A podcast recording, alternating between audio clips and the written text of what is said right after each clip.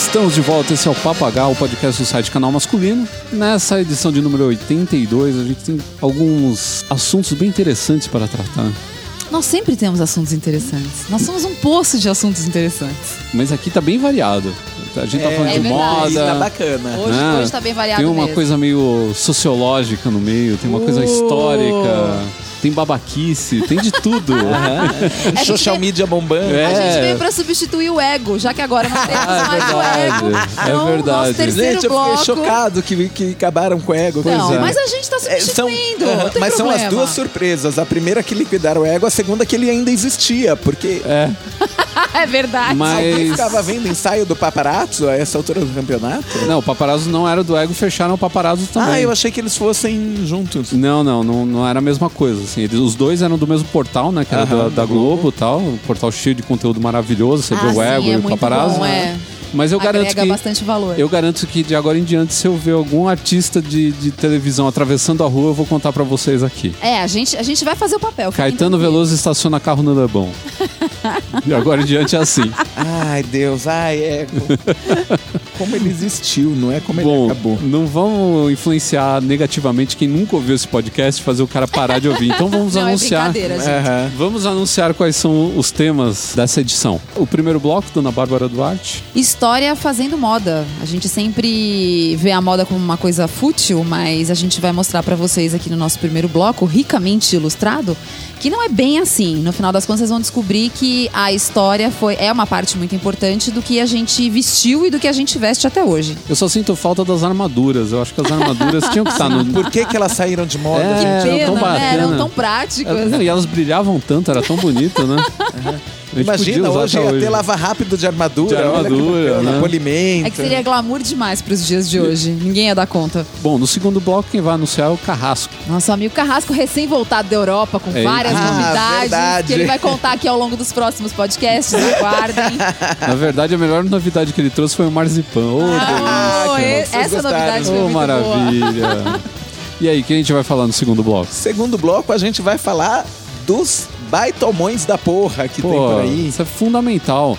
Esse podcast ele praticamente sobrevive da, da crença de que cada um pode virar o seu próprio baitomão da porra. Justo.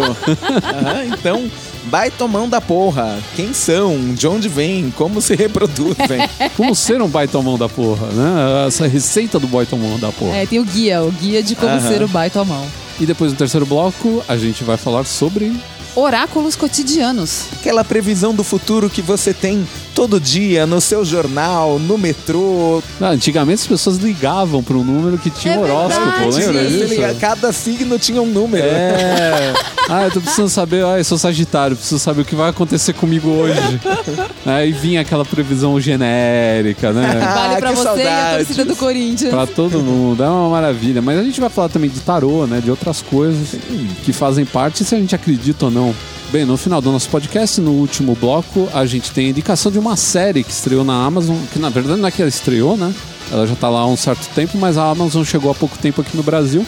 Eu e a Bárbara a gente já assistiu, inclusive aconselhou o Carrasco a assisti-la também. A gente acha muito bacana que vocês também conheçam. Além disso, tem também o Instagram do Carrasco para vocês seguirem. Verdade. Por favor, faça o seu jabá. Arroba Harleys de Sampa. Sempre queremos novos followers.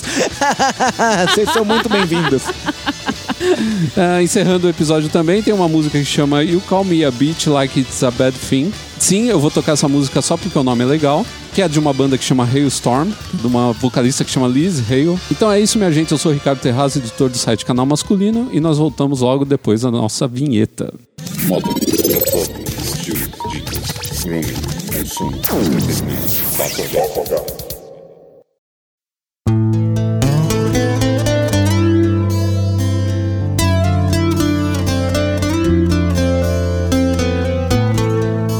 Interessante da moda masculina é que a maioria das coisas que estão presentes na roupa do homem, elas já tiveram, têm ou tiveram uma importância muito grande, né? Uma funcionalidade. A roupa masculina é muito funcional. Ela Hum. prima pelo útil mais do que pelo estético. né? Exato, né? A gente tem hoje coisas que são simplesmente estéticas porque perderam né, a função. Ou, ou- Porque nunca tiveram mesmo, sabe? Ela tem os seus momentos que é a estética. É, que era puro frufru. Aham. Não tanto como a moda feminina, né? Que tem, por exemplo, salto alto, né? Salto alto, na verdade, é pra tirar aquele nosso estigma de baixinha, né? Então, você Não, resolve deixa. com o salto alto. A batata da Deixa a perna batata da perna bonita. bonita, a bunda fica é. empinada, É. tudo mais, Não, né? em É, algumas tem o seu roupas- efeito no fetiche também, eu Também. preciso dizer. É verdade. E, é, mas nas, assim, algumas roupas, né? O salto alto, a roupa, a roupa fica mais bonita, né? Dependendo do comprimento de uma saia, por exemplo. Sim. E é isso é muito diferente do masculino, né? Sim, e, e- e não é exatamente, ah, como é prático. Não, nem um pouco.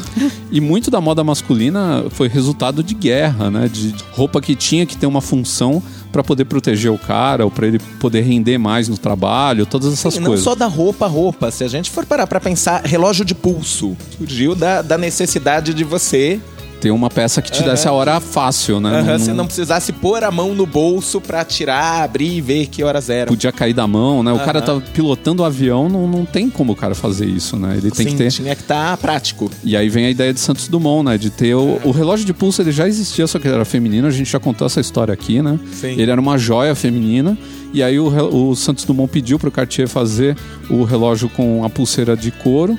E os aviadores, eles acharam a ideia boa. E na Primeira Guerra Mundial, todo cara que era piloto tinha já um relógio de pulso ali com ele para poder ver as horas, até porque eles atacavam baseados em hora, No né? horário. Tudo aham. isso tinha a Não ver. tinha grupo de WhatsApp na época. então- É verdade.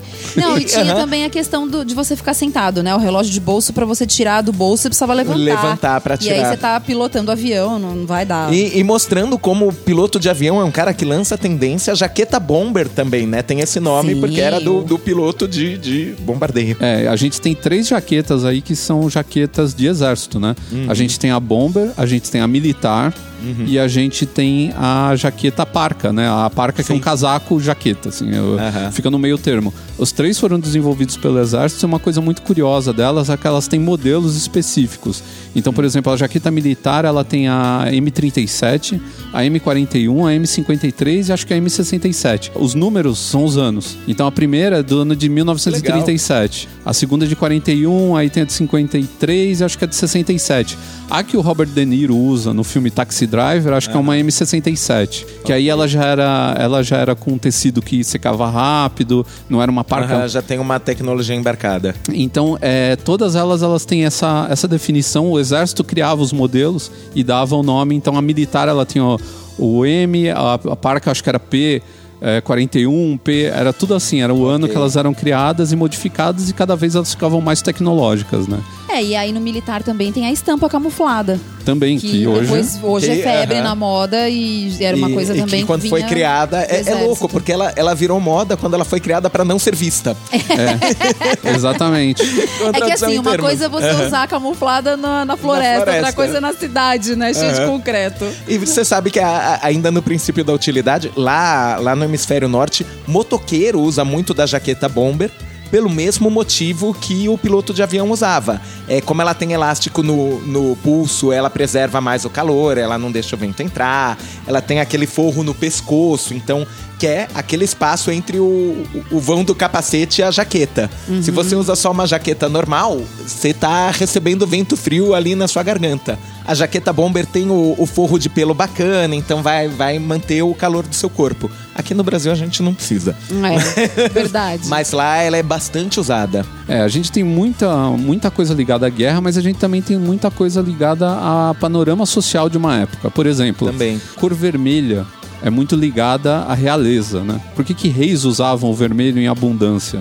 Porque o carmim, que era a cor de onde se tirava o vermelho, era muito difícil de se conseguir, era caríssimo. Então, para Ah, você então era ostentação. ostentação, para você mostrar que você tinha posses, você tinha roupas vermelhas. A roupa do, do, do plebeu, do, do pobre, era sempre aqueles tons de bege, marrom, preto, né? Essas Também coisas assim, encardido, encardido, né?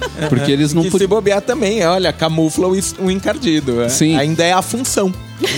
Por aí, por aí. É verdade. Aham. Né? Ensinou pra gente o Deadpool, né? Que ele Aham. fala que no filme ele fala que a roupa dele é vermelha porque os inimigos não podem ver ele sangrando.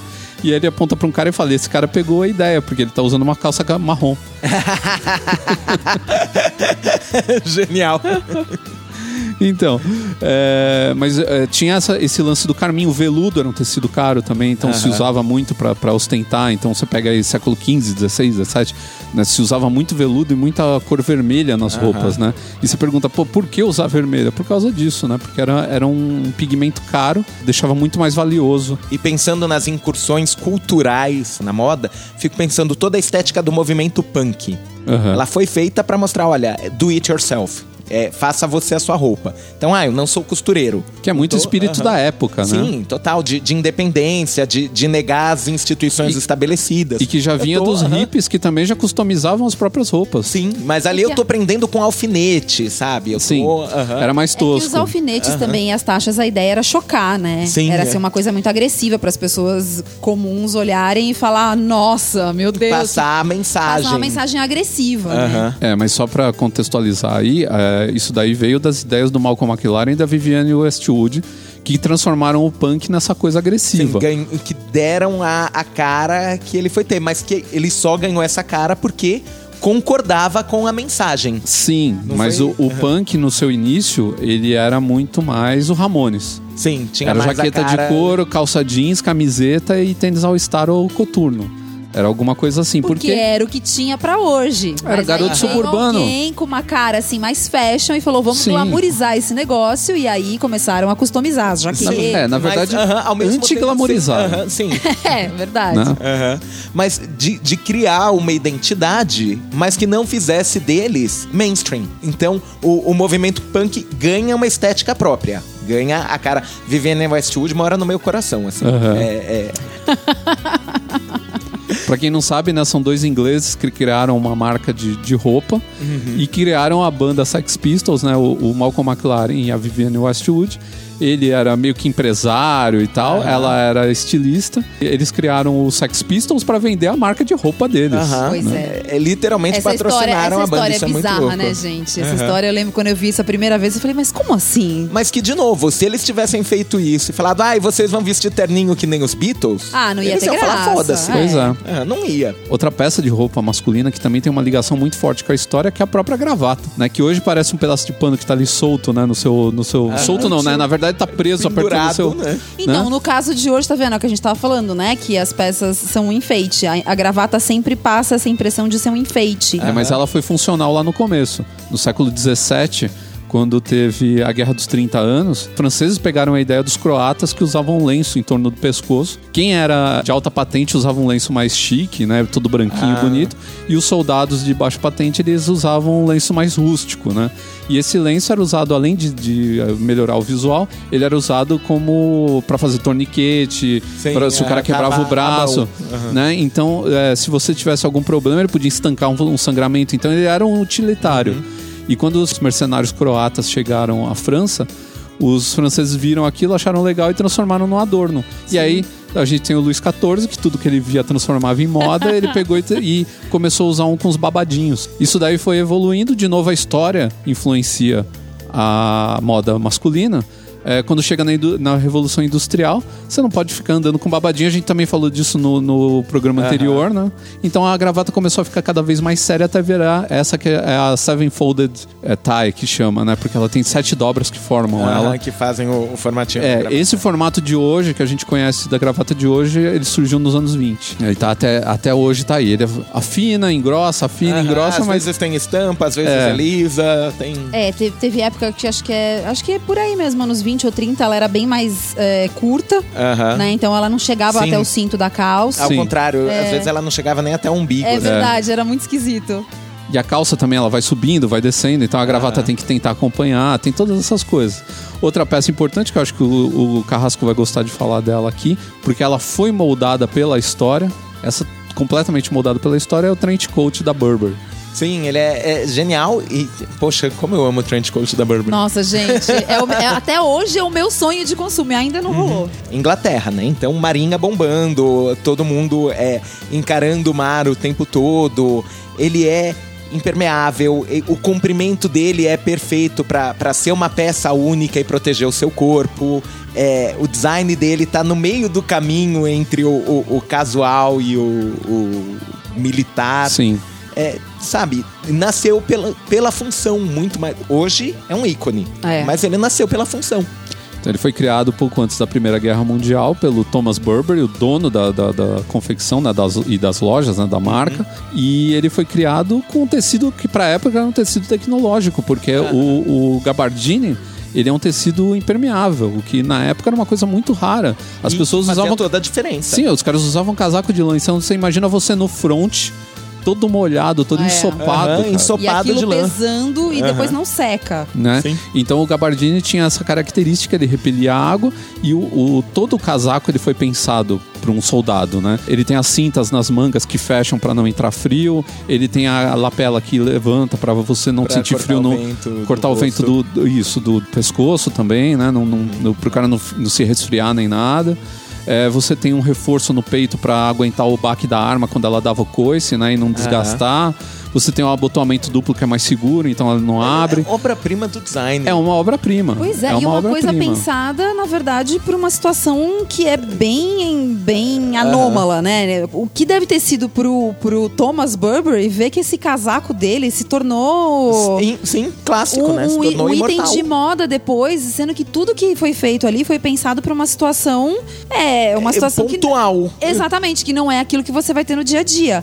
E de repente, meu, hoje eles fazem com uns cortes incríveis. Aquilo tem um caimento maravilhoso no corpo. E assim, por mais que existam um milhão de imitações, nenhuma, Nenhuma chega aos fica pés. igual. E- e a gente voltou a, a falar dos casos da guerra. Eu, quando você me chamou, eu achei que fosse pra comentar dos coturnos. Também. Coturno Verdade. aham, é calçado que foi criado para uso militar. Tanto o coturno quanto os brogues, eles em algum momento receberam os furos para que a água saísse. Então o coturno original, ele não tinha furinho na lateral. Aí os Estados Unidos foram para a guerra do Vietnã. Pô. País tropical, né? Sudeste asiático, se enfiavam na água o tempo todo, chovia o tempo todo, às vezes enfiava o pé na poça. Aquele pé ficava fechado com, com a água dentro, então começou a dar problema, começou a dar doença, começou a, a, a zoar o, o pé dos, dos soldados. Na sequência, criaram um modelo com, com furinhos na lateral, que nem, que nem tênis que a gente tem hoje em dia, pra, ah, ok, você enfiou o pé na água, depois quando você tiver no Vai seco, drenar. essa água vai sair, vai drenar. E aí eles foram pro, pra guerra do Iraque. E aí aconteceu entrou o areia. contrário, entrou areia.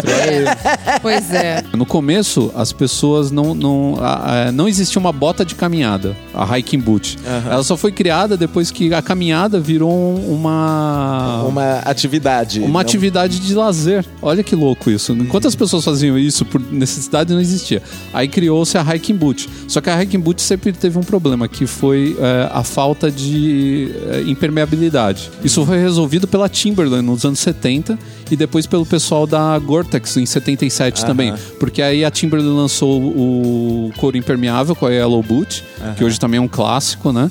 E o pessoal da Gore-Tex lançou o nylon impermeável, né? Então se pôde fazer é, hiking boots dos, dos dois, das duas maneiras, né? Então também são conquistas aí, né? Vocês têm a work boot também, que é a bota do trabalhador americano, que desde os anos 50 eles usavam, aqueles caras que subiam em arranha-céu para Aham. É, É, até pra trabalhar no chão da fábrica. no chão da mesmo. fábrica mesmo, porque é uma, é uma bota E ela tem um soladão melhor. o solado dela é mais grosso e tal. Dizem, né? Eu já ouvi falar de caras que tem Yellow Boot da Timberland desde os anos 80 até hoje. Então é uma bota super resistente. Então também foi a época, né? Do, do cre- grande crescimento industrial, né? De, de Sim, trabalho e- braçal, dessas e coisas. Se pensar em calçado, não é só a bota também, né? Calçado esportivo foi se desenvolvendo e hoje todo mundo tem um. E ele tem aquela coisa de, ah, é. é, diminui a pressão no seu calcanhar. Exato. Que é porque quando o basquete deixou de ser um hobby e virou um esporte. Esporte. Então, você tinha que diminuir esse impacto no corpo, você tinha que melhorar a performance. Na verdade, a gente é, deve até uh, fazer uma coisa mais universal. Foi quando o esporte deixou de ser uma coisa Verdade, não foi só o que era só basquete. brincadeira e começou a virar uma- um profissionalismo, né? Então você tinha E que envolver milhões, né? Aham, É. e começou a fazer diferença aquele 1% de... De performance. de performance. performance. E a partir do momento que você está investindo milhões num, num atleta, você tem que ter equipamento para fazer esse cara render o máximo possível. Você- esses milhões têm que retornar para você. E, e chegou aquela. ok, você chegou na tecnologia, você não vai ficar fazendo um par de tênis pra um atleta, sabe? Você põe Vamos no vender mercado. em massa, né? Aham. É, e de novo, o primeiro tênis assinado por um atleta foi o All-Star, que é o Chuck Taylor Aham. All-Star. né, que é da Converse. E, o ele- mais engraçado é que de todos é o tênis que menos tem tecnologia. Mas né? pra- mas que eu pra não época- recomendaria pra ninguém usar, porque o solado dele é muito Exatamente. fino. É. não Não. pratique basquete É. com desses hoje. Não. Mas ao mesmo tempo, se você pensar em 1920 e pouco, foi quando ele foi criado, né? Que é na década de 20. É verdade, era uma coisa bem inovadora, mudou o né? é. Era um tênis de lona, solado de borracha, já era uma coisa que não tinha pra época, Sim, né? era super leve. Não, tanto que o cara que era jogador, né? O Chuck Taylor era jogador de, de basquete, o cara deu aval dele pro Aham. tênis, né? Ele, Sim. ele assinou embaixo, né? Mas o, o- o- quando você falou do Chuck Taylor, na verdade eu tava pensando, é o Michael Jordan, né? Michael Jordan com a que teve a Nike. edição dele da Nike. Você que tem é- o Air Jordan. Air Jordan. Não, e esse tênis, que ele é um foi- ícone até Aham, hoje. Vira e mexe a Nike saiu, velho, todo mundo queria. Ele dominou o mercado, assim. E era É. caríssimo. Quer dizer, era não, ele é até Continua. hoje. É. E a gente tem caso de peças que não foram criadas para uma determinada época, mas algum fato histórico transformou elas num- numa estrela, né? Num- num- numa peça da moda. Um exemplo bom disso, acho que um dos melhores exemplos é o chapéu Panamá, que ele ficou conhecido quando o Franklin Delano Roosevelt foi visitar Visitou o Panamá, né? o Panamá, né? O canal estava sendo construído na Aham. época e os fotógrafos da imprensa estava toda presente, tiraram foto dele. Ele estava usando um, um chapéu que não era de feltro, Aham. né? Era um fedora que não era de feltro, era um fedora que era feito de palha. E aí ele ficou conhecido como chapéu Panamá, que também é conhecido como chapéu Borsalino, que é a ma- uma das maiores empresas. Panamá é bem melhor, né? É uma das maiores empresas de chapéu do mundo é essa e eles, eles é, dizem que eles foram os criadores desse Aham. tipo de chapéu. Vocês sabem que uma vez eu, eu, eu fiz uma conexão na Colômbia. Uhum. E aí, aí era uma conexão de uma hora, então nem sai do aeroporto. Eu tava passeando lá no free shop e tinha um, um Panamá por um preço super bom eu, e eu não tinha. Aí eu, ah, perfeito. Virei pra mulher, por favor, né? Em espanhol, mas por favor, quanto custa esse Panamá? E ela ofendidíssima. Puta, ficou putaça. Não é um Panamá, é um Colômbia. É, porque Porque se eu estava na Colômbia, o chapéu Panamá obviamente chamava chapéu Colômbia. Não, porque o pãozinho francês na França só chama pãozinho. e o seriado japonês no Japão chama É só seriado. Você imagina o cara, um japonês, falando, vou assistir um seriado japonês. No Japão não tem. Então, não, o que acontece é o seguinte: o chapéu Panamá verdadeiro é feito no Equador. Ah. A planta de onde eles tiram aquela palha, ela é nativa do Equador. Ok. E eles têm toda a técnica lá. O melhor chapéu Panamá do mundo é feito É no do Equador. Equador. Ele ganhou o nome de Panamá porque o Por Roosevelt. conta da região. canal. Exato. É. Deve deixar os equatorianos putos da vida. né? É, Vamos ser assim como o Fedora ganhou o nome de Fedora por causa de uma peça que tinha uma personagem que chamava Fedora e ele usava esse chapéu. E aí as pessoas popularizaram o chapéu com o nome de Fedora. Acho que nem tinha nome na época. O xadrez búfalo também tem uma história especial. Ele é o xadrez que representa a família do Rob Roy, que tem até filme. Aham. E um parente dele trouxe para os Estados Unidos para comercializar lá a troco de pele de búfalo Ah. com os índios. Os índios viram aquele xadrez, viram aquele vermelho forte, né, pungente, assim, falaram, pô, isso daqui. E, e o cara era muito alto, ele era conhecido, os caras acreditavam que era um grande guerreiro. Ele devia contar uma história muito Aham, louca, né? Pra, pra fazer comércio com os índios? né? Então os caras falavam. marketing é sempre a alma do Sim. negócio. Aí os índios o que eles inventaram? Não, isso aqui, esse vermelho, ele vem do sangue dos, dos inimigos derrotados por esse cara. Uau. E eles começaram a usar em campo. Místico. É, eles começaram a usar em campo de batalha. Eles, eles cobriam Uhum. os pôneis com aquele. Com o tapetinho. com o tapetinho e tal. E depois eles começaram a usar roupa e tudo mais. Isso daí foi passando, porque aí o cara começou a vender e popularizar isso daí. E quando ele, ele trocava por pele de búfalo com os índios, e depois ele ia para os postos comerciais do, do, do exército dos Estados Unidos e trocava por, por dinheiro. Só que quando chegava lá, era, era- ele pegava o xadrez que chegavam, os lotes de xadrez que chegavam pra Aham. ele, deixava as peles de, de búfalo e pegava o dinheiro e saía pra vender mais xadrez. Então virou xadrez búfalo, porque tava Ok, ligado à aham. venda do búfalo. E isso daí tem tudo a ver também com a história, a história da conquista do Oeste, né, cara? Sim. E depois virou o xadrez dos lenhadores, porque é uma- um tecido quente, protege, Aham. tem toda, de novo, a funcionalidade, né? Principalmente pra época que os caras não tinham tanta tecnologia de ter jaqueta com pena de ganso e É. etc. Mas eu acho tudo isso mostra sempre aquela velha história. Que as pessoas acham que roupa é futilidade. Roupa é bobagem. Moda é Uai, uma alguém coisa- acordou e pensou, vou fazer desse jeito. Exatamente. Porque também, obviamente, que com o, o- os- o- o te- o nosso tempo mais moderno, a moda realmente virou um negócio que rende milhões. E aí surgiram as revistas de moda, os desfiles de Aham. moda, e tudo isso envolve um show. E aí vem toda aquela coisa do ah, o padrão de beleza das modelos que é inatingível, elas são absurdamente Aham. altas, Ou, absurdamente ou magras. até a questão da, da- o que era útil agora não é mais, mas a gente continua usando. É, então. E aí se associou essa coisa do ah, aquela todo aquele circo, né, que se, se Aham. produz em volta da moda, que a moda é uma coisa fútil e inútil. E a realidade é que não é bem isso, né? A gente precisa antes de roupa para se proteger. Aham. E enquanto a gente precisar de roupa para viver, a gente vai continuar usando tecnologia e vai continuar usando as coisas que vieram do passado, atualizada para Aham, nossa vai abarcar a necessidade. tecnologia, que nem a gente fez nos anos 60, que nem a gente fez nos primeiros tênis, que nem a gente faz agora com tecido inteligente. É. Não, pode dar uma, um exemplo de funcionalidade na roupa que é recente, a, a coleção Commuter da Levis, que é criada para Pra quem anda de bicicleta. anda de bicicleta. É. Né? Então é uma coisa muito atual com essa onda, Aham. todo mundo, né, deixando, tentando deixar Sim. de usar carro, viver uma vida mais saudável, poluir menos e tal.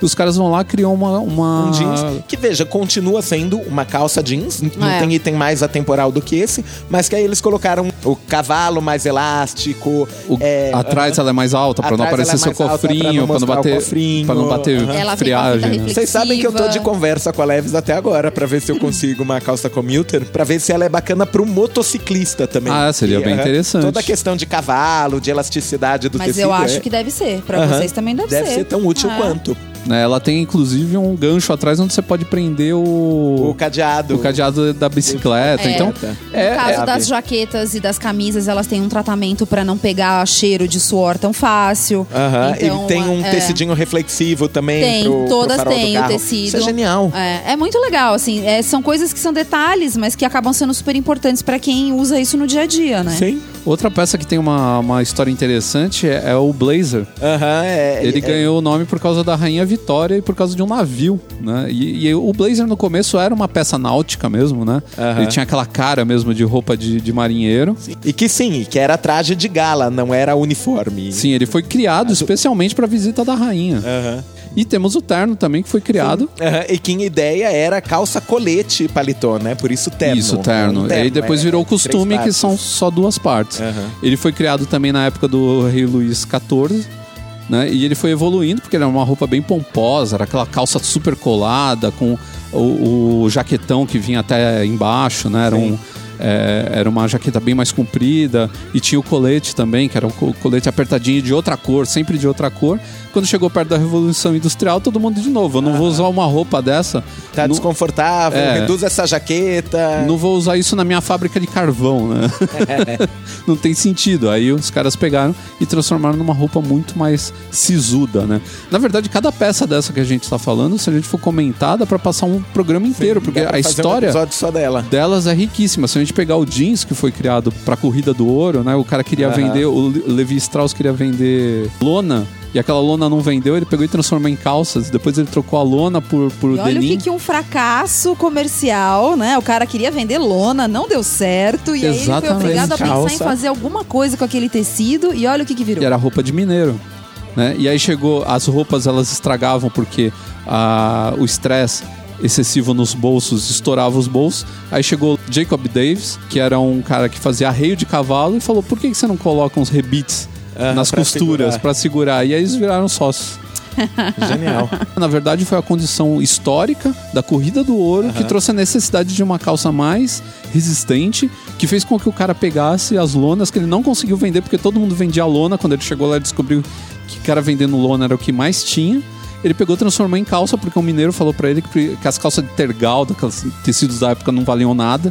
Tergal não, que é um tecido mais Era o recente, que eu ia né? falar, é, esse tergal É. tá meio anacrônico. É, mas é- eram, eram tecidos que não tinham resistência nenhuma, né, cara? Cara era tecido de alfaiataria, né? E o cara foi lá e criou uma calça que era praticamente uma lona vestida no corpo. E isso daí virou hoje a calça jeans, cara, que é um dos maiores sucessos, né? de- de- É, a gente, eu, eu, eu abri falando que era história fazendo moda, mas eu acho que esse é um daqueles momentos em que a moda é que faz história. Na né? verdade, eu acho que se confundem os dois, né, cara? Você não sabe onde termina um e onde começa o outro. É muito louco.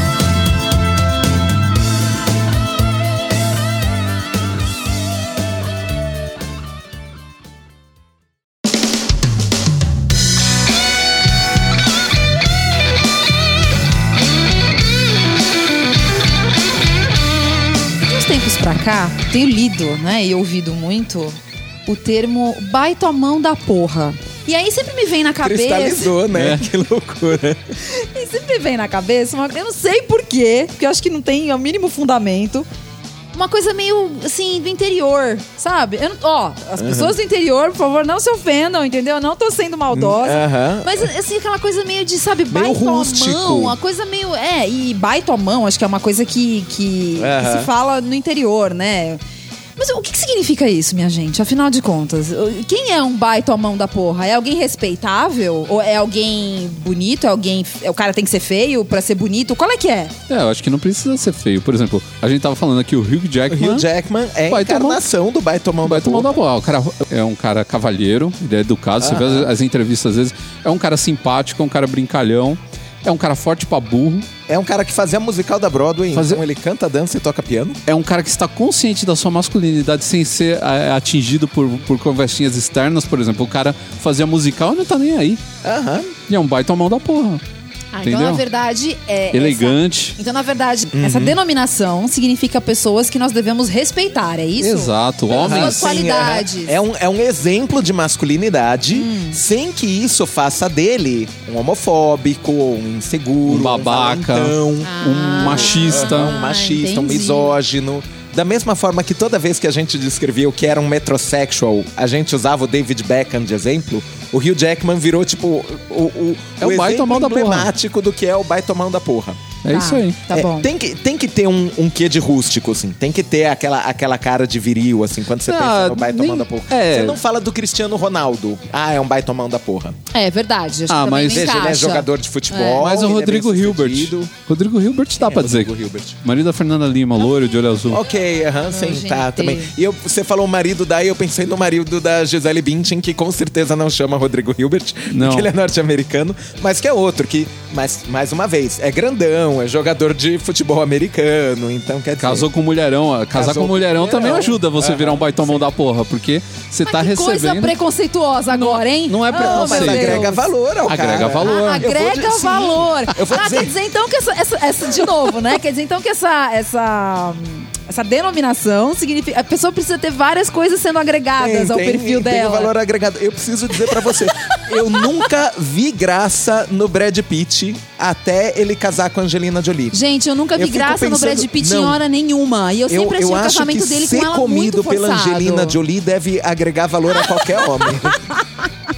Não, mas a- o, a- o fato do cara se juntar com uma mulher que é um baita mulherão da porra, Sim. agrega, faz o cara ganhar. É tipo, é tipo subir o Page Rank no Google, entendeu? É, é. Se o UOL faz um link pra você, você sobe no Page Rank do Google e você passa a aparecer melhor colocado nas buscas. Entendi. É a mesma coisa. Mesmo raciocínio, eu Oh, nunca vi Deus. graça nenhuma no Justin Timberlake. Até ele gravar um videoclipe com a Madonna. Ah, o Four tá. Minutes. Verdade. Foi a primeira hora que, que eu olhei e eu falei, nossa, que baita mão da porra. Tá, então o baita a mão da porra, ele, porque assim, na minha cabeça, que não entendia muito, porque eu nunca tinha parado, é, assim, é Aham. o que eu eu falei no começo, eu já tinha ouvido essa expressão, venho ouvindo Sim. essa expressão de uns tempos pra cá com mais frequência, mas eu não tinha parado pra pensar exatamente no que ela significava. O que que é o cara que é o baita a mão da porra? Mas eu imaginava que se, se alguém me perguntasse, antes dessa definição toda que vocês deram aí, Aham. e eu tivesse que dar um exemplo só com o que me vinha na cabeça, eu pensaria em alguém tipo o Thor. Ele é um cara é, me esmaga homenzinho, mas ao mesmo tempo ele é um cara Divertido, fodão gente lá do- dos nórdicos, lá dos- da, da mitologia nórdica. E ele tem lá o machado dele que é foda, É entendeu? o Que machado, é o só- martelo. É o martelo, isso Depois aí. muda pra machado, né? mas isso aí é Ah, só, quem a- só quem acompanha os quadrinhos, Não, eu entende? falei errado mesmo, porque eu nunca Relaxa. acompanhei É os o quadrinhos. martelo. Foi um erro mesmo, então. E aí, mas aquele martelo é só dele. Então, tipo, ele é o cara rústico, fodão, entendeu? Tipo, eu imaginei que era isso. Mas não, o cara também tem que ser casado com a mulher bonita. Não, o não cara é, tem- não é pré São não é- muitos atributos não, que o não cara é tem que ter. condício sine qua non. Fica tranquilo É. que ele precisa ser casado Exatamente. com uma Você baita mulherona da Você tirou a expressão da minha Verdade, boca. Verdade, porque vocês estavam falando do Hugh Jackman aqui e dizem que a mulher dele é bem feia. É não, feia. ela é feia, né? É. Ela é feia, já vi. Mas ele. Então, mas ó, o baita mão da porra, mesmo quando ele casa com uma mulher feia, ele é completamente apaixonado por ela. Ele tá casado com ela já faz uns 30 anos quase. Aham. Tem filho, adotou, inclusive. Tem um, um filho Então, dele que mas chama aí Oscar. isso daí vocês não podiam dizer que no final das contas é uma teoria é, da conspiração que ele é gay? Porque, ó, ele é casado com uma mulher feia, ele é um ator musical da Broadway, ele canta, dança, toca piano. Olha. E, ó lá, tá vendo? Ó, tá Então. vendo? Posso Só te tem dizer, o outro é, é, lado. O cara pode ser gay, pode ser um baitomão da porra. Sim. Ah, então tá bom. Entendeu? Tá, Aham, tá bom, eu, tá eu, bom, eu, tá eu bom. ia falar isso. Não sei se eu sou suspeito pra dizer, mas eu não acho que a heterossexualidade Exato. seja uma condição pra ser baitomão da porra. Sim, Verdade. eu vou, eu vou dizer qual que é, a, pra mim, a condição maior. É, para mim é dignidade. O cara ser um cara digno, um cara que se comporta decentemente, um cara que, sabe, Honradez, assim, ó, sustenta o que eu falei. honradez, exatamente. Ah, o é cara que verdade, sustenta. isso é verdade. Tô- O cara, Não tô dando pra trás, não tô desconversando. o cara que tem opiniões formadas, bem formadas, o cara sabe do que tá falando, é, o cara que não tem preconceito. O cara que. Ele tem o lado dele cavalheiro, mas na hora de, é, tipo, pegar no pesado, o cara vai lá e também pega no pesado. O cara, ele se cuida, mas ele se cuida do jeito é, que não é exagerado. Ele se veste bem, mas também do jeito que não é exagerado. Ele é um cara comedido. E isso tudo junta e forma uma mão. É muito louco isso. Mas é, ok. né? Aham. É, sabe, é, é uma fórmula que chega na, na- na- no negócio, eu- você olha e você fala, pô, eu quero ser igual a esse cara. Eu tô pensando. A Bárbara puxou o exemplo do, do Thor. E aí eu acho que a gente traça a diferença do baitomão da porra. Eu, eu consideraria o ator que faz o Thor um baitomão da porra. Eu já sei o que você vai falar. Eu não consideraria o Chris Pratt, que é o cara do, do Guardiões da Galáxia, um baitomão da porra. É. Por quê? Até hoje, pra mim, ele parece um menino. Então, Você é, olha pra ele. Verdade, aham. é. Então Ele é muito galhofa, aham. ele é muito galhofa. e isso não é um problema, imagina. Não, não. Ele é um fofo, todo mundo adora isso. Esse é um dos grandes atrativos dele. aham. O que Mas mostra não que se não ser um encaixaria- baitomão da porra não é um problema. Se você Sim. tá aqui achando, poxa, nunca você é um homem, um baitomão da Não, porra. não. Relaxa, eu também não. Tô super de boa com isso. mas, mas essa questão... Nunca se sabe o futuro, hein, É cara. verdade. Até porque as definições de baitomão da porra podem ser de- definidas nos próximos anos. Né?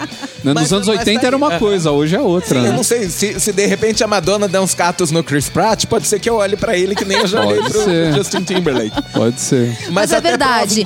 Não, eu acho que essa história, eu acho que assim, é ser respeitado, né? Aham, sim, e ter No essa cara de, de faz, maturidade, no- é. não de velhice, mas de olha, é, eu não estou aqui só brincando. É.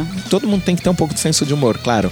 Mas o Chris Pratt, até agora, sempre pra mim, ele parece baita molecão da porra. É, assim. pra mim eu ainda vejo ele como o cara gordinho de antigamente. do, do Parks and Recreation. É. Então, ó, um cara que não é forte, não é nada, mas pra mim é um baita mão da porra, pra mim é um exemplo a ser seguido, o Patrick Stewart. Verdade. Não. Tiozinho. Ótimo exemplo, velho. Ele, ele é fantástico. É. né? Um grande ator, heterossexual, casado, que é amicíssimo de um Do Ian homossexual. McKellen, É. e tiram fotos juntos, Os maior dois se beijam o BFF. tempo inteiro.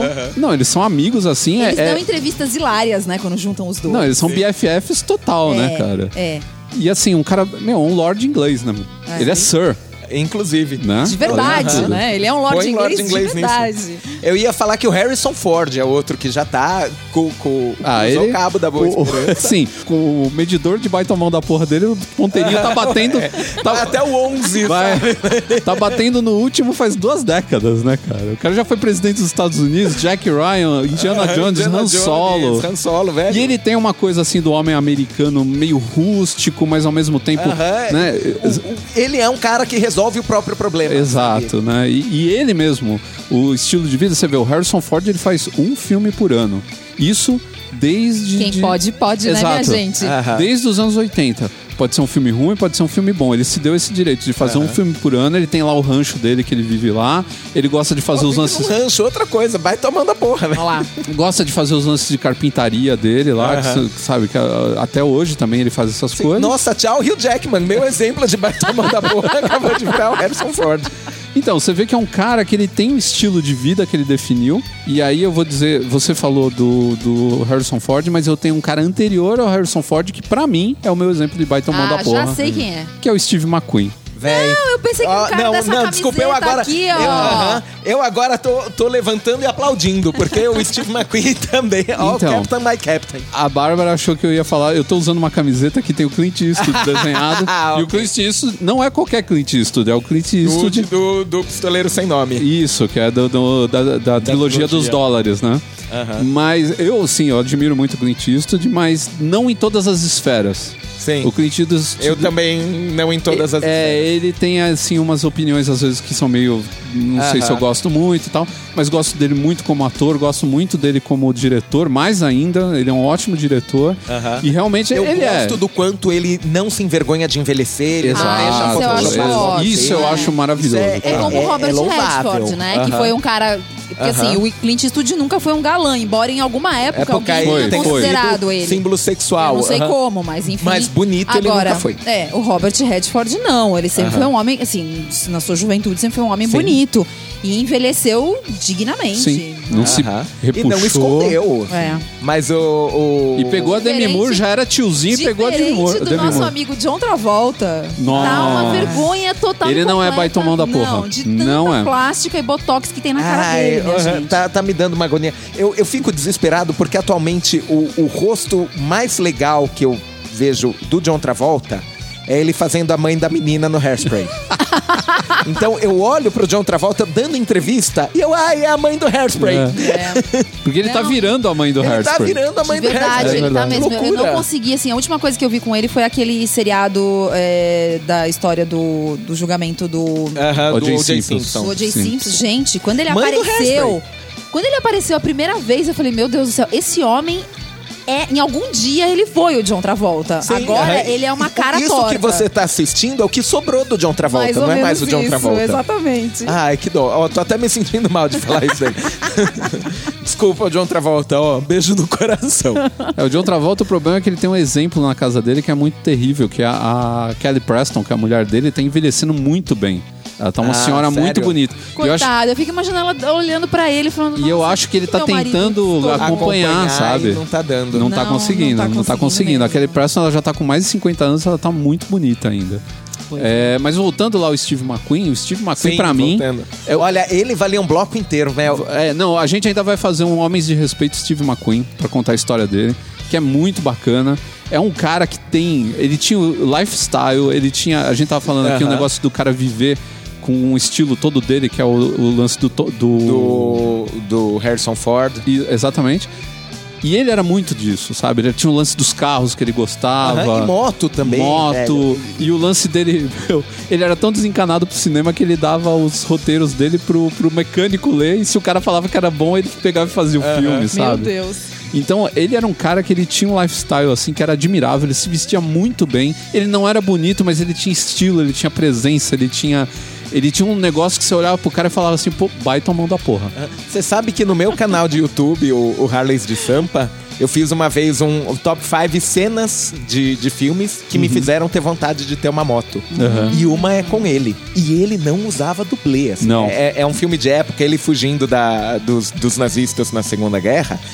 E é incrível. E você Que vê o que é? cara. Você sabe o nome? Fugindo do Inferno. Fugindo do Inferno. Fugindo do Inferno, exato. A dinâmica da cena é de uma época que você não tinha câmera seguindo atrás. Sim. Então ela não passa a adrenalina que você tem hoje assistindo o, Tron. Aham. Mas você vê o cara fazendo, você vê ele derrapando, você vê ele, ele pulando uma cerca de, de arame farpado de moto. Caramba. E ele não usava dublê. Você tem que respeitar um cara desse, sabe? Vai tomando da porra. e tá aí, bom. isso nos leva ao segundo baitomão da porra, que é um baitominho da porra. Mas podem falar o que for dele, ele teve as suas maluquices, mas eu gosto muito dele. Eu acho que a gente tem que admirar o Tom Cruise, cara. Meu, o cara faz as próprias cenas dele. É, o Tom Cruise também é famoso por não usar Então, dublê. É. o, o Tom, então, o Tom Cruise, assim, ele, pra mim, ele é, ele é uma coisa meio controversa. É. Ele teve aquela fase meio maluca dele, que ele andou aprontando aquelas palhaçadas no programa da Oprah, que ele acabou virando meme. É o divórcio dele com a Nicole Kidman, depois o casamento com a outra, depois o É, divórcio com a assim, outra. Parece que foi uma, uma sucessão de coisas Ele mal tá meio feitas. fora do trilho. É. É. É, então. Mas aí, depois disso, depois disso tudo, parece que ele meio que tomou rumo. Ele é um ator razoável, eu não acho ele um bom ator, mas eu Aham. acho, eu acho que ele, ele é um cara. ruim. É, eu acho que ele é um cara que convence nas coisas que ele se propõe a fazer. Que ele faz aí os Missão Impossível, eu acho muito legal. Aham, Sim, eu também acho que ele, ele, ele conhece a envergadura do talento dele, então ele não vai muito Sim. longe. É, isso, é isso. louvável. Mas posso te dizer, na minha definição de baita mão da porra, tem a questão do. Tem que ter um pezinho no rústico. E aí Ah, ele não é. tem. E ele não tem. Isso é ele verdade. Mas você já viu ele correndo? Então, mas Ninguém ele... corre igual o Tom Sim, Cruise. mas ele, é- ele é bem cuidado. Assim, Ah, não pode ser bem cuidado. Ah, então, essa é a questão. Nada Mas contra aí não homem entra... bem Então, cuidado, mas aí não favor. entraria. Você citou Justin Timberlake. Não entraria. Então, a maior parte do tempo eu, eu não colocaria o Justin então. Timberlake. É só Ele de vez em entra, quando. ah, quando a Madonna tá dando os. Mas, por exemplo, Hugh Grant, só pra falar de outro Hugh. Ah. Gosto muito dele, gosto dele como ator. Ele já apresentou performances melhores, mas mesmo hoje ele não é ruim. Mas ele tem aquela cara de Lorde Inglês. Sim, Tem, ele toma total. chá com o dedinho levantado. Sim, aham. Você não olha pra ele e fala, vai um tomar da travecão porra. nos Não, anos não. 90. Porque era um baita travecão da porra. Foi um travesti? Eu achei que Foi outra vez. Não, Foi Divine Brown. Era um travesti Então, mas eu ou uma prostituta? Ah, ela era prostituta só. Ih, gente, desculpa. É. Piorei a Não. situação. Não, isso foi o. Ronaldinho, É o né? Ronaldinho. Ih, é verdade. É Esse vai não- tomando da porra no, no Tamanho. tamanho. guarda-roupa. É. Circunferência. Esse não entra em lista nenhuma, coitado. Aham. Mas então, quer dizer, e veja, não é só o Hugh Grant. Se a gente for parar pra pensar, o George Clooney. George Clooney garoto tomar da propaganda do Nespresso. Verdade. Ele é um sex symbol, ele é um cara bem sucedido em todos os aspectos da carreira dele. É. Ele é legal, ele demorou pra casar, mas casou com uma mulher incrível. Mas pra mim. Ah, ela é meio metida besta, vai. É, Então, mas de novo, É, tá, eu, tá eu acho legal quanto ela não é um adereço na vida dele. É, Ah, sim, isso é verdade. Sim, é. Percebe? Isso é bacana. E ela tem uma carreira, não no entretenimento, mas tem uma carreira estelar. E lá um não tá eclipsando o outro. Eu É. acho isso fantástico. É, bacana. Mas aham, é muito legal. Mas, de novo, eu acho ele aprumado demais pra eu olhar pra George Clooney e falar, ah, baita mão da porra. Sabe quem eu diria? Eu acho o George Sabe Clooney. quem eu diria Eu agora, consigo depois imaginar de o tudo George isso Clooney que vocês falaram, é que hoje, levantando um muro, obviamente, essa pessoa... George Clooney chapiscando Eu o muro, amigo. consigo imaginar. São seus sonhos, velho. Eu consigo, eu consigo. Bom, eu vou falar Nem o meu aqui propaganda antes de Nespresso, Eu vou fala. falar o meu aqui antes que acabe com tudo, porque a única pessoa que me vem à cabeça com todas essas qualidades, infelizmente não tá mais nativa, mas que pra mim sempre foi um dos atores que eu mais gostei, Sean Connery. Pronto, falei. Sean Connery é um baita mão da Vai porra. tomando da porra. Ele criou praticamente o- a categoria.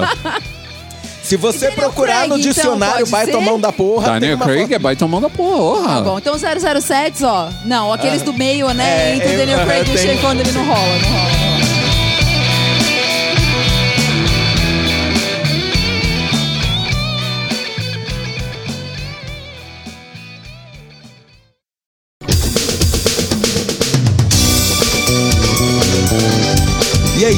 Vocês estão prontos pra falar de horóscopo? Opa! Peraí que eu vou ver o meu de hoje. eu sempre vejo no metrô. Mas não, é, é, falando sério, foi, foi sugestão minha pra pauta. E é um pouco porque os nossos queridos amigos da Rede Geek começaram um- uma atração nova no YouTube, o Futurologia, onde o nosso querido Tato está deitando as cartas do tarô pra saber o futuro dos Guardiões da Com, a- Galáxia. com uma toalha enrolada na cabeça. Uma toalha enrolada na cabeça. É apropriação completo. cultural, isso ainda vai dar rola esse negócio. Eu tenho que dizer que é- foi uma escolha boa para eles de fazer a, a leitura de tarô de uma marca, de um produto, porque isso é bastante isento. Eu, ficar, eu fico muito incomodado com tipo cartomante que vai dizendo larga o seu marido, o contrário, não sai do seu emprego. É um bocado de responsabilidade que você está jogando numa questão que é, é- é, É. no mínimo discutível. É, nebulosa. Nebulosa. É. Boa. Ao passo que, ah, velho, o futuro do Guardiões da Galáxia 2. Ninguém vai morrer por causa disso, não vai alterar a vida de ninguém. Funciona como atração, eu achei muito legal. Não sei vocês, não sei os nossos ouvintes. Eu não acredito em bruxas, mas que elas existem, elas existem. Hum, eu também acho. Então, ah, não leio o meu horóscopo, não, não, não não. vou em cartomante. Não, eu, Também não. inclusive, eu sou da opinião que o horóscopo foi inventado pra ser um quebra-gelo social. Hum. Assim, para as pessoas se dizerem, ai, você é de Capricórnio, você é tão Capricórnio, eu devia saber. Eu Uau, odeio quando me vocês- falam isso. Sim, vocês se dão bem porque você é signo de ar, ela é signo de fogo e você. Ah, é verdade, essas Aham. combinações, né? Sim, então eu. Olha, mas posso dizer aqui, ó, temos um exemplo aqui, é verdade. É. Dizem que aquário combina com sagitário. Olha aí, ó, ó, 20 e poucos anos. Ai, ai. Você não tomou um pé na bunda agora, né? não, chega. Acabou o amor, né? Tomou o terceiro strike, tá fora. Eu acho que eu comentei com vocês, né? Que o, o- o horóscopo chinês é o contrário. Ele é de 12 em 12 anos. É sempre o ano do macaco, Aham. o ano do cavalo, o ano. E, e ele funcionava para as pessoas de maneira polida saberem a idade dos interlocutores. O povo não dá ponto sem nó, É. né? É, oh, não, meu chinês, Deus. amiga, é, não dorme no ponto. É, então ele perguntava para aquela senhora, ah, e, e- e qual, qual o seu horóscopo? E ela dizia, ah, eu sou o serpente. Então ele sabia, ok, ou ela é de 89, ou de 77, ou de 65. Aham. Aí é só dar uma Aí olhadinha. dava aquela medida, assim, É, ô, ô, ah, já sei, já sei a sua sei. idade. É, já sei. Aqui no Brasil a gente pergunta: você assistiu Jaspion? Se o cara falar que sim, ele tem pelo menos uns 30 anos. Aham, circulava nas, nas redes sociais a, a foto que era uma, uma fita cassete e uma caneta Bic. É. Se você sabe como esses dois objetos estão relacionados, você é velho. É por aí mesmo. É, eu sei, infelizmente eu sei. Mas o tarô ele foi criado como jogo-jogo mesmo, né? Ele era um jogo de carta, né? Um baralho. Aí o pessoal falou: ó, os desenhos são tão bonitos que a gente vai inventar Ai, que isso aqui tem e algo tem místico. uns tarôs lindos, né? Sim. Tem uns Imagina, antigos, é, maravilhosos. é, eu coleciono baralhos. Então eu tenho um bocado de, de baralhos de tarô também. Eu tenho um que é ilustrado pelo Dave McKean. Olha, Ah, que da hora. demais. É bem legal, bem bonito. Então, mas você falou do negócio das bruxas, né? Ah, eu não acredito Aham. em bruxas, mas que, né? Aquela historinha toda. Mas assim, é... você, não, você não acredita, principalmente nas previsões do o seu horóscopo para amanhã. É, não, isso mais do Evite que tudo, conflitos né, dentro Aham, do ambiente é. familiar, uma Sim. nova oportunidade de trabalho surgirá. Gente, é tão genérico. É. Como é que você pode dizer alguma coisa, a pessoa pode entender alguma coisa daquilo ali? não. E às vezes aquela coisa, ah, vai surgir um novo amor. Eu tô tão bem com o atual, por que, que É. precisa surgir um novo Não amor? é verdade. Você Porque fala, as não, não. As pessoas que acreditam em signos são as mais fodidas e não tem companheiro. Aham, sim. É isso, a explicação é essa. Ninguém aguenta o cara falando de signo o tempo inteiro e larga, então tá sempre sozinho. Aham. É, é- é um argumento válido. É. Eu tenho que dizer, é, eu, eu acho divertido as, as pessoas que discutem signo nesse aspecto de ah, personalidade. Personalidade. Então, sei lá, é, eu sou virgem com ascendente virgem e lua em virgem. Nossa. Era pra eu ser o virginiano típico. É. Eu não tenho nada de virginiano. virginiano é, é super organizado. A minha casa vive uma bagunça. Virginiano é super metódico. Eu toco a vida de improviso de um jeito que vocês não imaginam. Sou a prova viva de que alguma coisa tá errada nesse mapa. Ou na ideia de se fazer um mapa. Mas de vez em quando, é, é, quando alguém engata a conversa do ai, você é muito teimoso, você é taurino, né? Eu, eu, eu gosto de ver a Hum. Até dinâmica social. Aham, o quanto, É. ah, mas você faz isso porque você é de gêmeos. Ou, ah, mas você pensa assim porque você é aquário. Eu acho que aí muito a coisa se, se alimenta. Se você escuta a sua vida inteira que você não sabe tomar decisão porque você é geminiano, Uhum. você nunca vai se esforçar tomar decisões rápido. É, isso é um Aham. karma da vida dos librianos, porque falam que é típico deles, eles não. Porque como eles têm os dois lados da Aham, balança. Ele tá sempre. Eles ficam sempre pesando os prós e os contras, eles nunca chegam a uma decisão. Gente, como alguém vive sem nunca chegar a uma decisão? É. Sim. Ou, e, e o contrário. Aí ele não sabe se ele desce da cama de manhã ou não, então ele fica flutuando ali no É, meio. sabe? Umas coisas muito bobas. Sim, e, e o contrário. Aí ele, ah, não, não, não me pressiona porque eu sou de Libra. Vou demorar. vou ficar meia hora com o cardápio até escolher se eu, se eu quero comer ou beber. Eu acho que tem. O, o aspecto cultural é muito mais forte. E cheguei a, cheguei a conversar com o Tato a respeito e falei que eu fico particularmente feliz que ele tenha escolhido jogar tarô. Eu me sentiria desconfortável se ele abrisse as vísceras de um animal pra ler o futuro. Ah, ia ser legal. Ia ser legal se eu rodasse o D20. Vamos ver se o iPhone vai vender bem, o iPhone novo. Vamos jogar o D20 Rola aqui. 20. Ataque de oportunidade. Pô, ia ser muito mais legal. E, inclusive, ia estar mais, mais em concordância com o resto do conteúdo. Com certeza. Falei da uruspsia, né? Da, da leitura das vísceras. Mas tem. Tem leitura de da borra de café. Borra de café. Ou da, da- das folhas de chá. É. Isso daí pra mim to- tem toda a pinta de duas pessoas não tinham nada pra fazer na vida, estavam tomando café, falando: Virou a. "Olha, tem parece aqui o formato de um Na de verdade. um carro de é- Fórmula 1. Eu acho que é o seu futuro." Eu acho que eu ouvi essa no, no Nerdcast, mas vocês não perceberam. Vocês assistiram a chegada? Ah, é, borra de café. Aquele de negócio. café. Boa de aquele- café, é verdade. E serve pra ler o futuro. Também. Foi a- dali que o cara Já tirou tá- a ideia do filme tirou. inteiro.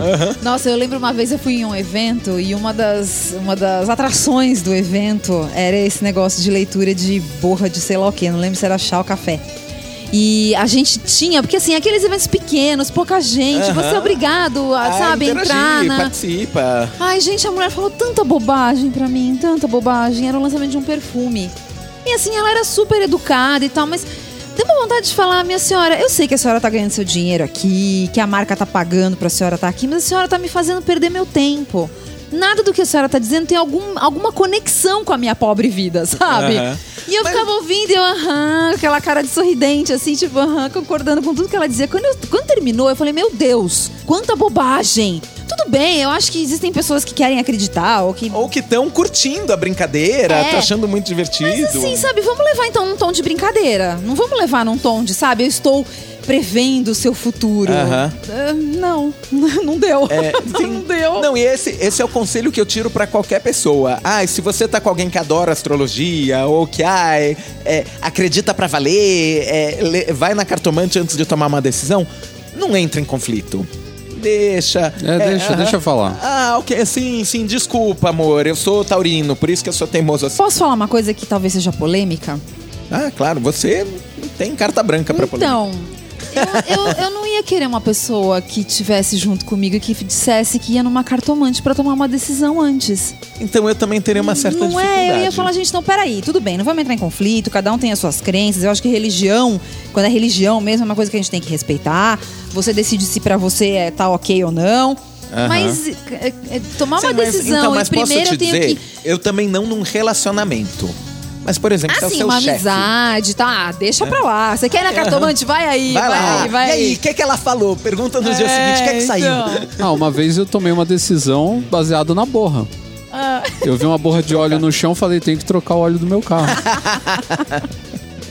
Besta. Tem- ó, é, é terceiro strike. é, exato. Esse foi o terceiro strike. Nossa, eu, Eu- tomei esse terceiro strike na segunda semana de namoro. Mas eu lembro é, desses vídeos que, que viram meme da uma, uma dessas celebridades de, de YouTube que foi num salão de beleza e aí o cara, não, a gente tem que cortar o seu cabelo, tá muito pesado. Ela, não, eu gosto do meu cabelo, meus fãs gostam do meu cabelo. E o, o cabeleireiro, nossa, que gênio forte, você é de Ares? Não, do Piauí. Tô tentando lembrar quem foi, mas você não sabe quando. Não, Aí eu não sei isso quem é é, melhor, o, o cara Eu que acho, acha que eu acho muito menina- mais fácil a pessoa ter gênio forte porque é do Piauí do que porque é gênio de Ares. É Porque é de Ares, é verdade. Isso é outra coisa que eu, eu acho complicado também, a história de cortar o cabelo na lua. XYZ. Gente, pelo amor de Deus, sabe? Não, não tem relevância, não tem, não tem importância, não tem. Sabe? A questão do seu cabelo crescer é uma coisa que vem de dentro de você. É uma questão do que você. Tem uma você herança se genética, alimenta. tem uma questão de vitamina, tem- aham. É uma questão do estresse, você pode estar passando naquele momento, por isso seu cabelo tá caindo ou tá deixando de cair. São- várias situações que não tem nada a ver Ver com a com o lua. ciclo lunar. Pois é. Mas se a lua, a gravidade dela não pode puxar meus cabelos? Não sei. Não Você anda sei. Depende de quão perto você tá da lua. É, porque meu, elas influenciam a maré, por que, que não pode influenciar o crescimento do meu Então, mas cabelo? a, o gra- a grande discussão é essa. Aham. A grande discussão é que se a lua é, é- Influencia a maré. ela influencia a maré, ela É. também influ... não e tem toda a história de Aham. que ela também influencia o ciclo menstrual. Gente, a coisa toma uma proporção que você fala, olha, melhor não, não vamos entrar nesse Então, mas sim, mérito. o, o- o efeito gravitacional da Lua influencia grandes massas d'água. Ela influencia a maré. Mas veja, ela não faz maré em piscina. Pois é. Existe um limite do, do quanto o quanto campo influencia. gravitacional influencia. Pois é. Sim. E eu fiquei sabendo uma coisa muito legal. A Lua e a Terra, por pouco, não são planetas gêmeos. Sério? Sério, a Lua só é um satélite da Terra porque ah, o eixo gravitacional das duas ainda está dentro da Terra. Porque a Terra Ok. também gira em torno da Lua, de certa forma. Sério? Então, é. Então o eixo gravitacional está dentro da Terra ainda. Então a Lua ainda é considerado um, um satélite. satélite. Olha, momento de- no meio dessa estupidez toda de astrologia, tem uma, Uma gota de astronomia. uma gota de astronomia que é verídica e que um- foi uma pessoa que estudou e fez faculdade que, que atestou isso, né? Algum físico ou, ou astrônomo, né? Não foi Não o foi idiota. o cara que olhou pro céu e falou: É. olha, estrelas XYZ. Ah, O idiota que nunca estudou porra nenhuma na vida e vai lá, compra um livrinho na livraria de astrologia e vai depois dar, dar conselho pros outros. É pra essa pessoa É, que você tá então, mas aí, dando seu dinheiro. Assim, aham, aí os dois se merecem. Eu, eu tô super. Vai, tá, é, vai lá. casem-se. Aham.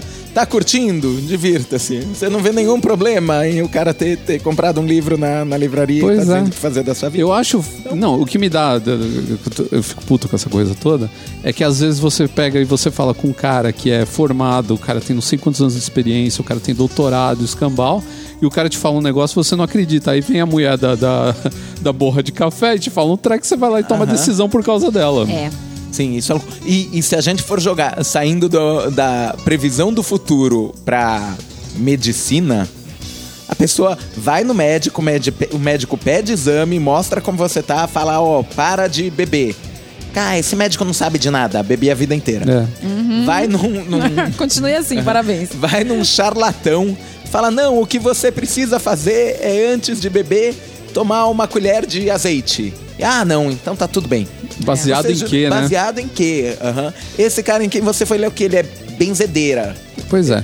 É, É, existem as cirurgias espirituais e aí. terapias alternativas, holística, É, cirurgias escambau. espirituais eu de verdade nunca vi nenhuma que tivesse sucesso. E aí eu não tô sendo maldosa porque eu não sou espírita ou coisas do tipo, mas assim, realmente eu nunca vi terem sucesso. Então, Sim, e, e eu tenho que dizer, na contramão tem muito fitoterápico que funciona, porque é o mesmo princípio ativo que tá no, no remédio, você encontra sim. em, Uhum. planta, É porque então. muito remédio é feito de planta, né? a base sim, de planta. Você pega a, a, a planta da arnica, ela tem o cheiro do Vic Vaporub, assim. É. É, é muito louco. É. Eu continuo é, confiando mais no cara que fez a faculdade e leu os meus exames do que em alguém que só conversou comigo e deu um palpite. É, eu também. Até porque quando você toma um, um remédio, alguma coisa assim, existe na parte de trás um negócio chamado farmacêutico responsável, químico responsável, alguma coisa, algum cara assim, que é se der algum problema com você, você pode processar esse fulano e a empresa que fez. né? E se você processa o cara lá que fez um, A cartomante. uma garrafada pra você na feira, Garrafada. esse cara ele vai sumir. Garrafada, meu Deus, essa Pois é, garrafada também. Você desenterrou, hein? Lá da Praça É que da a Sé. gente tá saindo da pauta, né? Porque a gente tá indo pra Aham. pa- parte de medicina, mas tem essa daí também, né? Sim. Essas coisas todas. E tem também o. A gente tá falando de, de meios, né? Pra, pra é, prever o futuro. E- Mas tem um cara que não usa meio nenhum, né? Ele simplesmente ele, é- ele fala que ele é vidente, aham. ele olha pra sua cara e fala: você tá carregado, você tá pesado. Aham. Você tá. É, olha, ah, Precisando. aquela mulher vai ter gêmeos. É. Se eu, Ótimo, nunca vai encontrar com ela de novo? É? Como é que vai confirmar ou não? se eu não sei o que, tá desalinhado. Aí você precisa. Oh, Nossa, se alguém olhar pra mim vai estar É, sempre não, de verdade, comparado com esse, mil vezes o baralho de tarô. Oh. Pelo menos você tá me dando uma iconografia. É.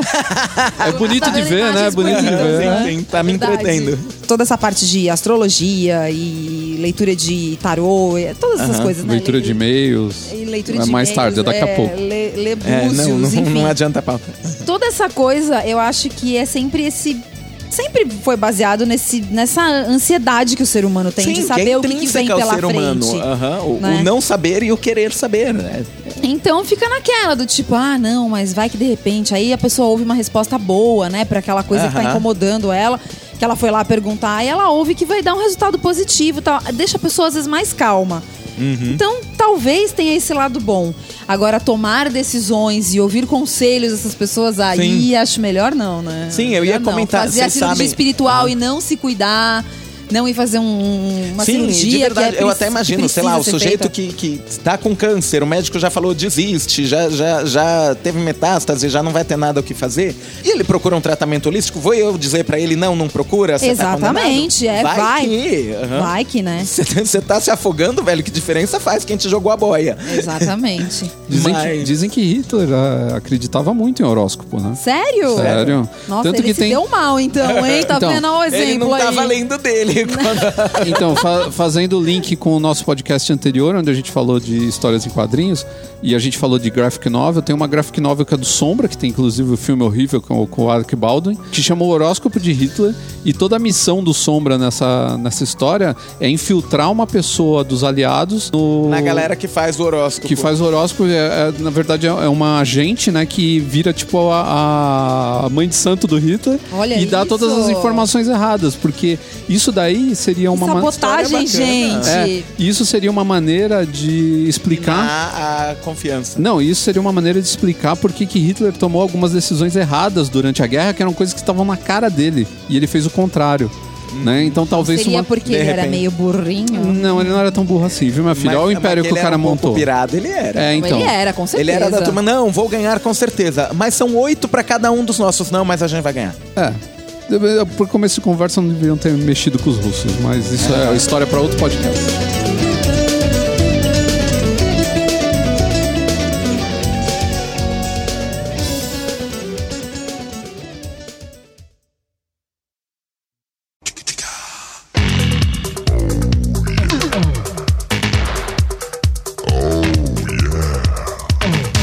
Estou sentindo que a leitura de e-mails desse podcast vai ser meio leve.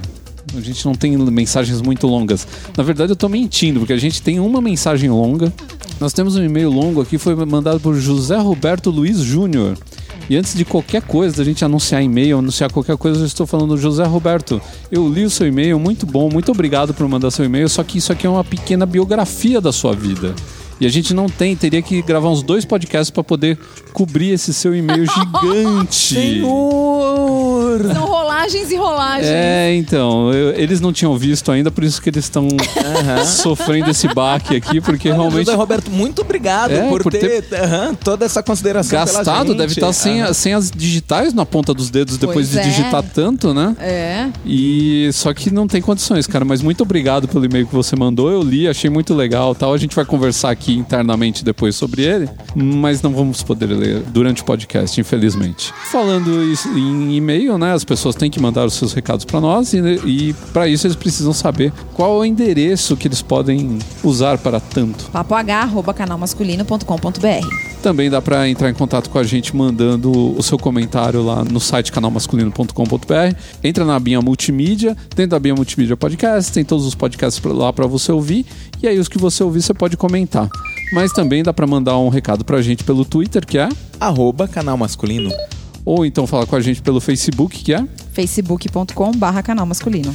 Também tem outras redes sociais aí que você pode é, usar para seguir o canal masculino, como o Instagram, que é Arroba canal masculino. Exatamente.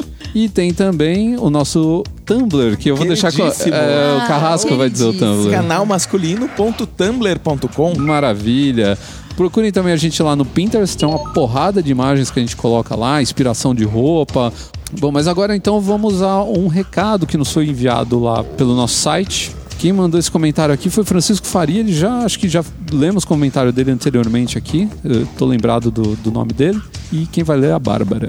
Seguinte, acordei hoje com duas ideias e gostaria de sugeri-las para os senhores executores desse maravilhoso Isso, podcast. a gente mata o podcast, a gente é executor. É. Ideia número um. Estou lendo o livro Capital Erótico. Pessoas atraentes são mais bem-sucedidas. A ciência garante. De, de autoria de Catherine Hacking. Não sei se é assim que se pronuncia o nome dela. E acho que seria um tópico muito interessante para um futuro podcast. Aí eu vou ter que ler o livro. Você tá me dando trabalho, hein, rapaz? É verdade. Ah, eu não acho que pessoas atraentes são sempre bem mais bom, enfim. Ideia número dois. Já ouvi em alguns podcasts que eles abrem espaço para ouvintes que deixam recados via áudio. Não sei se no WhatsApp ou em outro aplicativo, mas acho que é mais uma forma de interação interessante. Por exemplo, um dos e-mails não seria mais lido, mas sim ouvido. O que acham? Enfim, Então, eu já tive essa ideia anteriormente, mas para isso você precisa abrir um WhatsApp, alguma coisa onde o cara possa deixar a opinião dele. E também você precisa de uma pessoa que tenha uma certa dinâmica para falar, porque se o cara for meio travadão, é. também fica ruim. Então, é, eu pensei exatamente isso quando eu ouvi. No Café É, Brasil um- tem isso. Tem um programa na, na Jovem Pan, que eu não me lembro o nome agora, que é de manhã e eu ouço de vez em quando. Eles têm um formato meio podcast, se eles não fossem um programa de rádio. Uhum. São três pessoas que apresentam, são dois homens, uma, uma jornalista mulher. Um dos apresentadores é o Edgar, que era da MTV. E assim, eles têm uma dinâmica bem legal e tal. É bem- parece bem um formato de podcast mesmo. E aí, no meio tem algumas notícias e tal. E as pessoas mandam é, é, ar- arquivos de áudio pra eles, é, falando de alguma coisa específica que eles perguntam no, no programa do dia. E às vezes é um pouco complicado ouvir algumas pessoas. Eu imagino que eles já devem dar uma boa selecionada, mas mesmo assim é difícil porque tem gente que não tem né, o timing, ou não tem uma dicção legal, ou não tem uma, uma altura de, de uma impostação de voz que seria legal pra quem tá ouvindo. Eu acho que é um pouco mais difícil de lidar com isso. Né? Se a gente pensar É. que um programa de rádio tem toda uma equipe que ajuda a, a- a organizar isso. E a gente não. Nós É, somos então. em pouquíssimos aqui. A ideia é bem interessante, eu Aham, acho uma sim. ideia moderna, mas eu acho uma ideia mais difícil de executar. Como É, ele disse, não acho- executores, Aham. acho difícil de executar. Eu não acho difícil que a gente consiga no futuro, mas não, não é algo que eu vejo acontecendo tão cedo. É, eu É. também acho que por enquanto é mais difícil. Vamos ver, de repente aí surge também alguma rede social, alguma coisa de, de recado de aproveite áudio, né? aham. É, vamos ver. Mas a ideia tá, tá anotada aqui, vamos ver. Aí ele terminou aqui dizendo: Enfim, olha eu querendo de alguma forma retribuir as melhorias que sugeriram para mim. Grande abraço, sucesso, Francisco. Ah, obrigado, Francisco. Não, é, são, são ideias. Essa do, do livro eu ainda não tinha pensado nesse, nesse tema é, aqui. o tema é interessante. Eu vou começar a ler a respeito para me informar melhor. E a do, do áudio já faz um tempinho já. Eu tinha pensado até em fazer isso no, no nosso aniversário. Abrir um espaço pro áudio público. e o pessoal deixar recado pra gente. Vamos ver. é, Isso, isso tudo depende de tecnologia, de recursos para poder fazer, né? É, agora a gente recebeu um, um- comentário de uma menina que, inclusive, ela, comentou aqui. Eu vi que ela comentou lá na iTunes Store também. Ó, que uma legal. moça chamada Thay, que é casada, inclusive. Pedi pro Carrasco, então, ler esse e-mail, porque ele tem essa voz meio de soprano. Ah, claro. Acertou na mosca. Olá, pessoal. Passando só pra dizer que descobri o podcast tem uma semana, estou em uma maratona para ouvir todos os programas. Olha que maravilha. Oh, que amor. Estou anotando várias dicas para dar de presente para meu marido. Olha, ela vai fazer uma bíblia. bíblia de dicas. Primeira compra será o blazer azul marinho, que não pode ser de corte quadrado.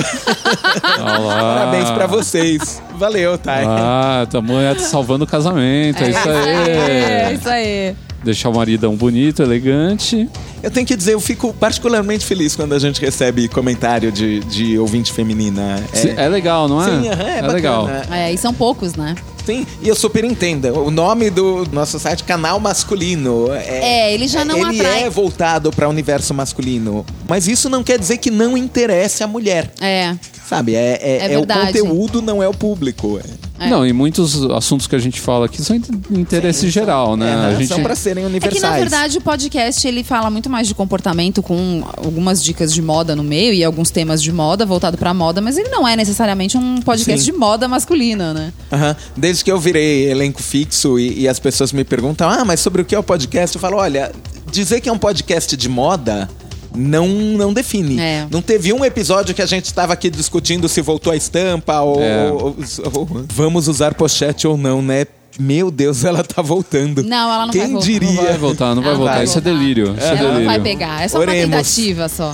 Mas vamos aproveitar que eu falei aqui da iTunes Store e vamos ler alguns comentários lá. A Thay, que ca- acabamos de ler o recado dela, foi a última pessoa que comentou lá. É, temos também o Fred Abreu, que falou muito interessante a proposta do podcast. Leve, interessante e divertido. Vida longa ao papagaio. Opa! Uhul, vida Ah, longa. tô me sentindo o rei da Inglaterra aqui, né? É. Ótimos papos, falou Júnior Petar. Gosto demais das pautas. Aqui, tudo que eu precisava, um stylist, um personal stylist gratuito. Dinho Putz.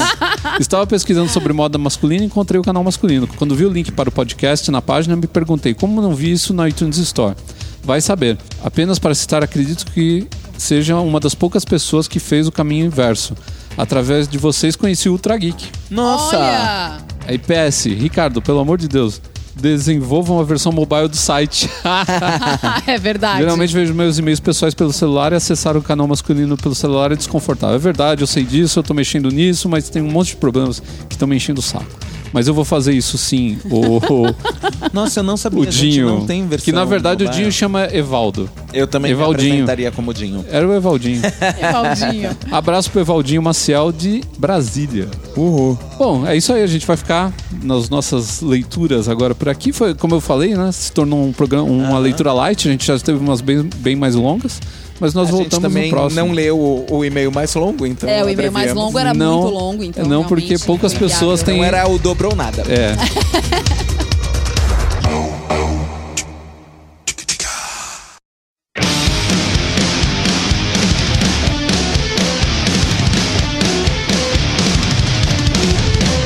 Vamos concluindo esse Papo H Podcast número 82, onde você ouviu falar um pouco da mistura de moda com história, né? E como a moda e a história se influenciam mutuamente, né? Mas eu acho que mais a história do que a moda, né? A história influencia muito mais. Também né? acho. Ela causa todo É. o panorama para que a moda surja e Como reflexo desse momento. Exato, ou então para cumprir alguma obrigação ali no meio, né? Como Aham. uh, o, o caso da guerra, por exemplo, É. né? Sim. Nesse também falamos dos baita mão da porra, que é um tema da, da atualidade. É, Né? muito atual. Bombando, palpitante. Verdade. É, que já Agora foi o pessoal chamado já até. pode falar sobre esse assunto nas redes sociais como autoridade. propriedade, É. Né, Já foi chamado de outros nomes também, né? Seria o, o cabra macho do, do- do passado, sei lá, né? Aham. Mas a gente sempre teve os modelos de homem que a gente admirou, mas agora criaram um termo que todo mundo acha engraçado e acaba levando na brincadeira e chamando essas pessoas por esse nome. Como é que a gente vai encerrar então com uma dica? Bom, já que eu fui escolhida de livre espontânea vontade aqui pra dar a dica de hoje. Espontânea obrigação. Você foi sorteada por mim. Eu fui sorteada, então vamos lá. É, bom, há algum bom tempo eu não tenho mais TV a cabo, acho que já devo ter falado isso daqui. Umas mil vezes. umas mil vezes, o que me tornou uma maníaca por Netflix e agora, a, a partir de alguns meses aí pra trás, a Amazon, que passou também a operar Novembro aqui chegou no aqui no Brasil. Brasil. é. Aham. E o legal da Como é o Amazon... nome do, do serviço da Amazon? Prime Video. Prime Video. É www.primevideo.com. E, e é um serviço muito legal porque assim, ele não tem quase filme, mas ele é, ele é basicamente mais série. E ele tem séries de produção própria e ele tem algumas séries também de outras, de outras produtoras, de outros canais.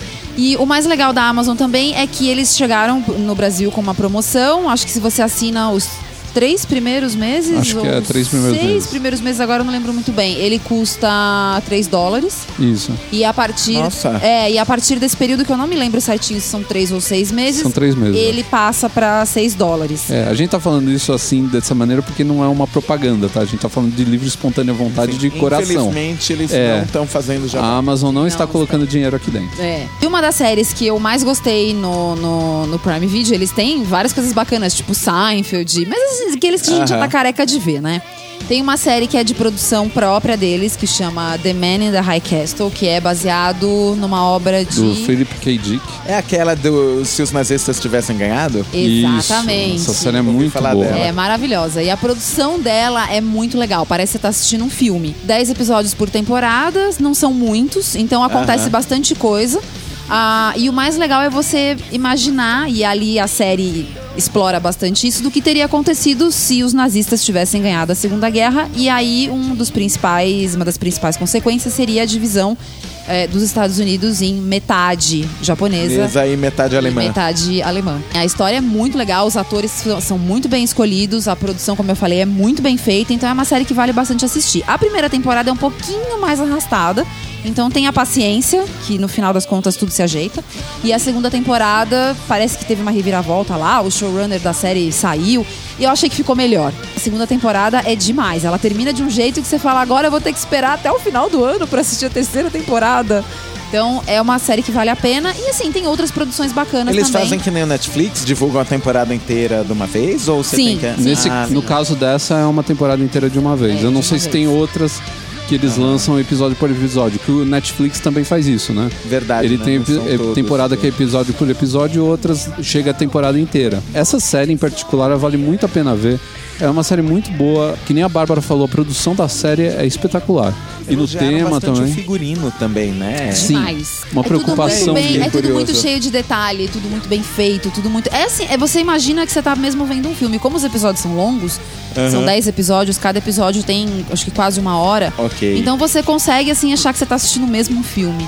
É bem legal. E uma das coisas que eu mais achei bacana é que na hora que tem que falar japonês, eles estão falando em japonês, e na hora que tem que falar em alemão, eles estão falando em alemão. E não tem muito aquela coisa de só ficar o tempo todo falando em inglês. Ok. Isso é muito. eu Acho Legal. isso, isso, isso dá, passa uma veracidade, né, pro que você tá assistindo. Das últimas séries que eu assisti, foi uma das que eu mais gostei disparado.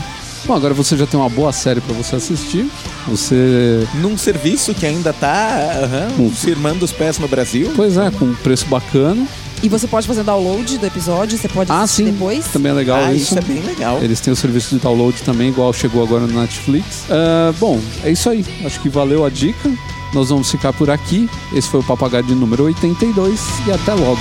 Tchau. Tchau.